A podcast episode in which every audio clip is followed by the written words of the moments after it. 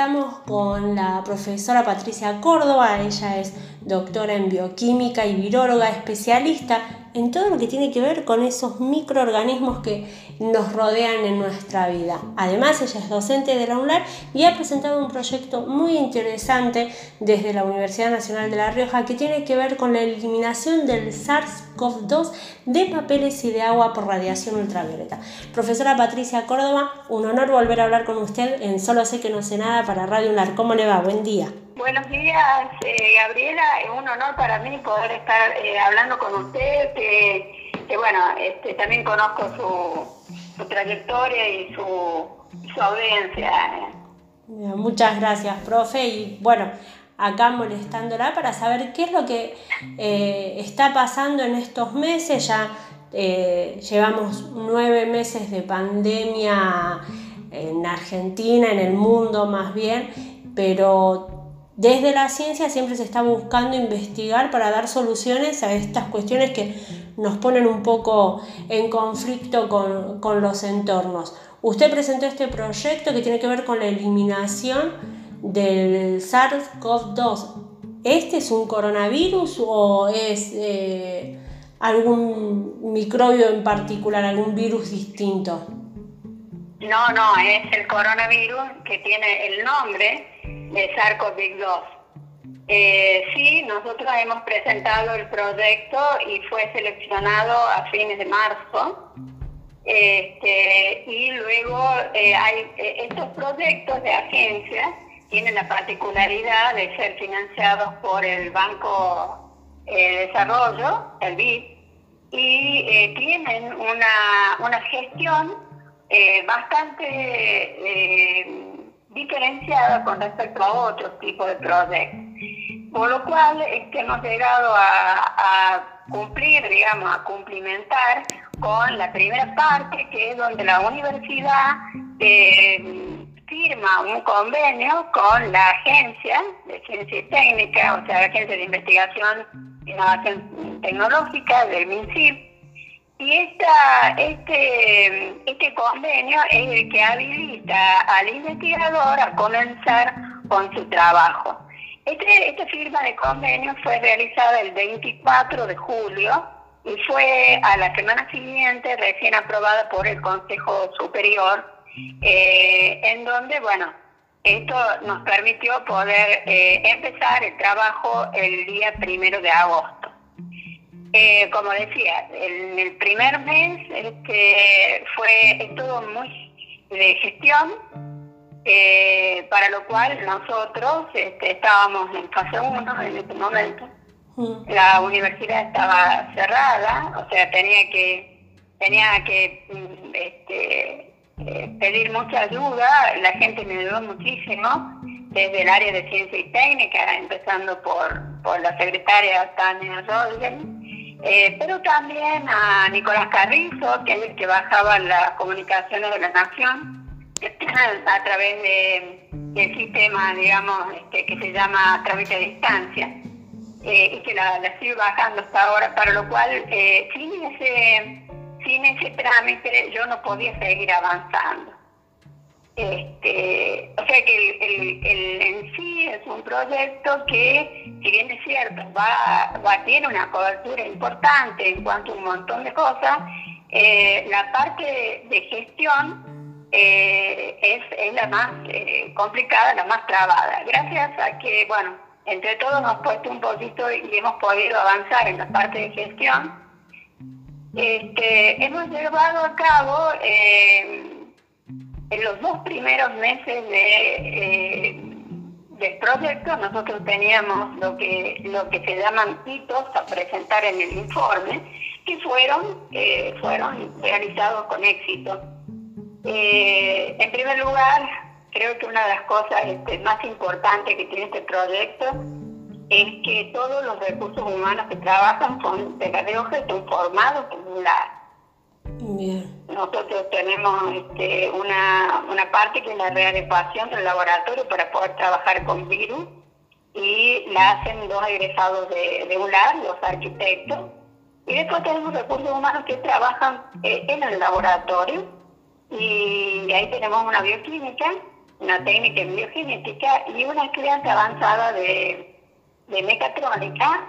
las tres son egresadas de UNLAR, bueno, excepto eh, eh, la estudiante avanzada de mecatrónica, pero digamos, lo importante es que está siendo realizado, llevado a cabo por recursos propios de la universidad.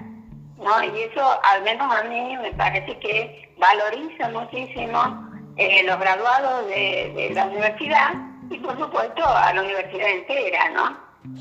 Todo esto se da dentro de las instalaciones del Centro de Innovación Tecnológica del CENIT, de Investigación e Innovación Tecnológica, o en Ciudad Universitaria.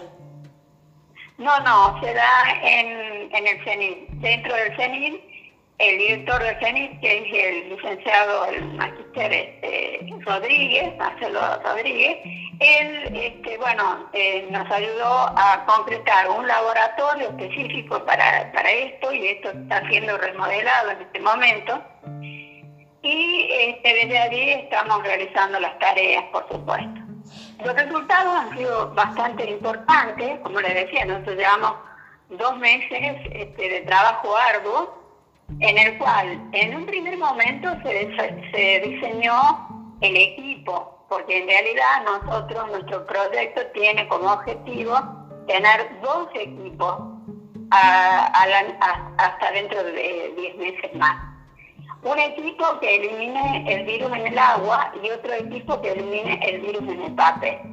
En un primer momento se diseñó tanto 3D como 2D el equipo para eliminar eh, el virus de papel. Y a su vez se construyó el equipo ya diseñado, eh, el cual está siendo en este momento pasando por los controles de calidad que lo está haciendo eh, Cintia Pascabur, que es este, eh, mecatrónica. Y bueno, el equipo está prácticamente listo y también se construyó con un herrero de acá de Rioja, eh, lo cual puedo también decir que ese equipo es riojano. Este, y a partir de ahí empezamos con pruebas de papel también conjuntamente, ¿no? con, el desarrollo del equipo. Eh, en cuanto al papel, hemos tenido eh, las primeras, los primeros experimentos, han sido localizados para poder ver si el papel es capaz de transmitir o es capaz de llevar una muestra o de transmitir un virus. Sí. ¿Por qué? Porque esto teníamos un solo paper en el mundo que había salido en mayo de este año, una vez que nosotros ya, eh, ya habíamos presentado el proyecto, ¿no? O sea, eh, cuando salió este paper no estaba, cuando nosotros presentamos el proyecto no estaba el paper. Entonces salió uno solo este, y con algo muy simple, no por ahí tan desglosado como lo hemos hecho nosotros, en cuanto a eh, establecer varias variables, en donde las muestras que pusimos para ver si se podía eh, mantener en el papel fueron materia fecal, porque el virus tiene un 50% de personas que lo, que lo, que lo eliminan por materia fecal, después por supuesto secreciones nasales, y el agua, que es otro componente del trabajo nuestro. Em, bueno, lo que hemos hecho es tomar los tiempos de secado, de permanencia y de secado en el papel. Y hemos usado tres papeles diferentes. Uno de los papeles es el que usa el hospital de clínica, es de 90 gramos. Eh, y los otros dos están relacionados con eh, todo lo que se imprime en un, en un hospital, eh, ya sea entre clínica, este, expediente, notas, ¿no? que son los de gramaje de 80 y de 70. Entonces hemos tenido varias variables que ajustar ahí, pero este, esto lo hemos hecho en la primera parte. Este, y, el resultado más importante que hemos tenido es que en estas muestras eh, eh, que contaminan el papel lo pueden hacer entre 10 minutos y 3 horas, dependiendo de la cantidad de materia fecal o de secreción nasal o de agua que haya colocado yo para eh, poder este, secar hasta que se seca. Mira, profe. Así que. Disculpe, porque escucho esto y mm, cómo puede llegar a, darse después que los resultados que se obtengan de este estudio puedan de alguna manera llegar a la comunidad, ¿no? Que, no sé, así como tenemos eh, esos aparatitos que ahora toman la temperatura del cuerpo, haya como un aparatito de luz ultravioleta que pueda pasarse eh, en una oficina cuando se esté trabajando. Ese, ese es el equipo que te estaba hablando. El equipo que se diseñó 3D y 2D y que ya se construyó, ya lo tenemos en el, en el CENI, eh, es el equipo que va a ser este, brindado a los hospitales como eh, instituciones donantes para, este, para que sean usados eh, con los papeles. Lo que, lo que yo estaba contando con respecto al papel, estamos viendo es hasta cuánto dura en un papel el virus. Ah, bien. Y es esto, ¿hasta cuánto dura en un papel la materia fecal primero, o sea, la muestra? Sí. La muestra, ¿cuánto dura? Entre 10 minutos y 3 horas. Por lo tanto, este, esto es muy importante porque el equipo lo que hace justamente, por luz ultravioleta uno pasa, eh, coloca el, el papel o los papeles, le coloca los minutos que van a matar al virus, saca y ya está listo para poder ser manipulado sin peligro. Bien. Ese, es el aporte nuestro a la comunidad. Y con respecto al agua, ¿cómo están eh, en los estudios? Bueno, nosotros en el agua un poco eh, eh, sabemos que puede durar es hasta tres horas en el agua, el virus. Y hemos ya hemos diseñado un, un equipo para poder ser. Eh, la idea es de que pueda ser eh, colocado por debajo de las mesadas. Entonces, todo lo, líquido o todo lo que todo lo que vaya yo a colocar en la mesada, que haya sido tratado eh, por, digamos, en, salas donde se manipula virus, pueda pasar a través del equipo y poder decontaminarlo. La ventaja que tendría que sería eh, chico, manipulable para cualquier persona y también este, estamos tratando de que no sea eh, a 220, sino que tenga una batería. Ah, bien. bien. Eh, nosotros en realidad tenemos por un lado todo lo que es el equipo en sí y por otro lado son las pruebas que avalan de que esté sacando virus. Claro. ¿Cómo se le ocurrió, profe, a usted llegar a, esta idea de este proyecto tan inmediatamente también en el contexto de pandemia? Sabemos que el coronavirus es un virus que ha venido mutándose, que tiene como diferentes eh, tipos, pero e, este proyecto sería específico para, para el que estamos ahora atravesando o puede servir para todos? No, esto sirve para todos los virus, no solamente para este virus.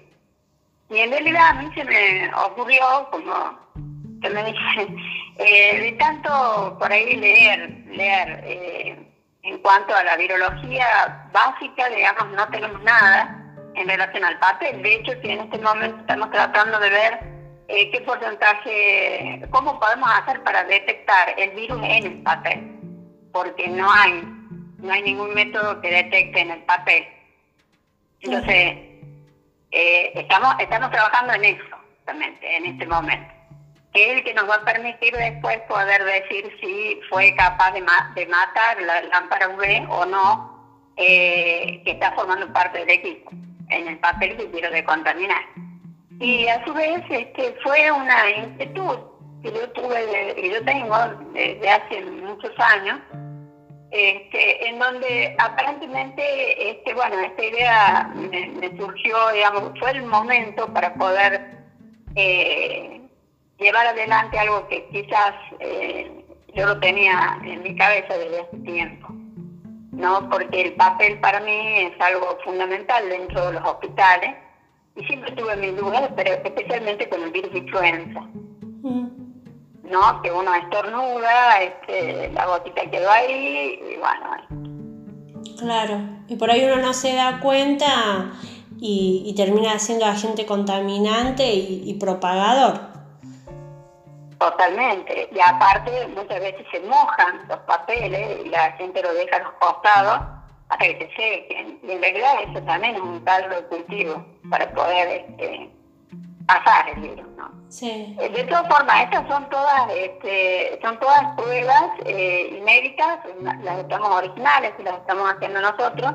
Hay, hay dos grupos en el mundo en este momento que están trabajando no, no con papel, pero sí con otros materiales, ¿no? Como son este, el aluminio, eh, los, los tipos de pisos, ¿no? Sí. los papeles que son eh, que van a formar parte de, o los papeles o, los materiales que van a formar parte de las paredes. En otros lugares las paredes no son de, de, ladrillo. ladrillo. Entonces, bueno, hay mucha gente que está trabajando ahora en, estos, en estas eh, superficies alternativas, como se llaman, ¿no? Pero eh, nosotros llevamos un poco la idea y ya tenemos resultados bastante interesantes. De hecho, que, bueno, como le decía, ya hemos presentado el primer informe y ha sido muy bien evaluado, así que se evalúa no solamente al investigador, se evalúa la institución, cómo ha respondido la institución, ¿no? En función del, del, que tenía que cumplir. Y ahora, eh, con los resultados que en breve los tendremos para saber que la ciencia riojana ha sido efectiva. Usted Recién cuando describía el equipo de trabajo con el que está llevando adelante esta investigación, nombraba diferentes profesiones, porque por ahí uno se imagina eh, que mm, hacer una investigación solo son, en este caso, bioquímicos eh, o farmacéuticos o todos los que están relacionados a los tubos de ensayo. Pero sin embargo, tiene diferentes profesiones dentro de su equipo. ¿Por qué? No, no, un grupo de investigación, como es en el caso nuestro, nosotros tenemos, tenemos esa eh, cualidad con respecto quizás a otros grupos, ¿no? Este, nosotros siempre somos de distintas profesiones y todos nos, eh, nos ayudamos con su perspectiva, porque cada profesión tiene su perspectiva si bien es cierto, en este momento trabaja una bioquímica, pero también trabaja una estudiante avanzada de mecatrónica. ¿Por qué? Porque es la que sabe de diseño, porque es la que hizo el equipo, porque es la que hace los controles de calidad de ese equipo que va a salir. Dice que la bioquímica es la que se dedica, la bioquímica y la técnica de biogenética, se dedican a ver si ese equipo va a ser capaz de eh, eliminar el virus o no. Claro. Qué bueno esto, ¿no? Porque a veces uno... En general, en general este, eh, trabajar en equipo fortalece muchísimo.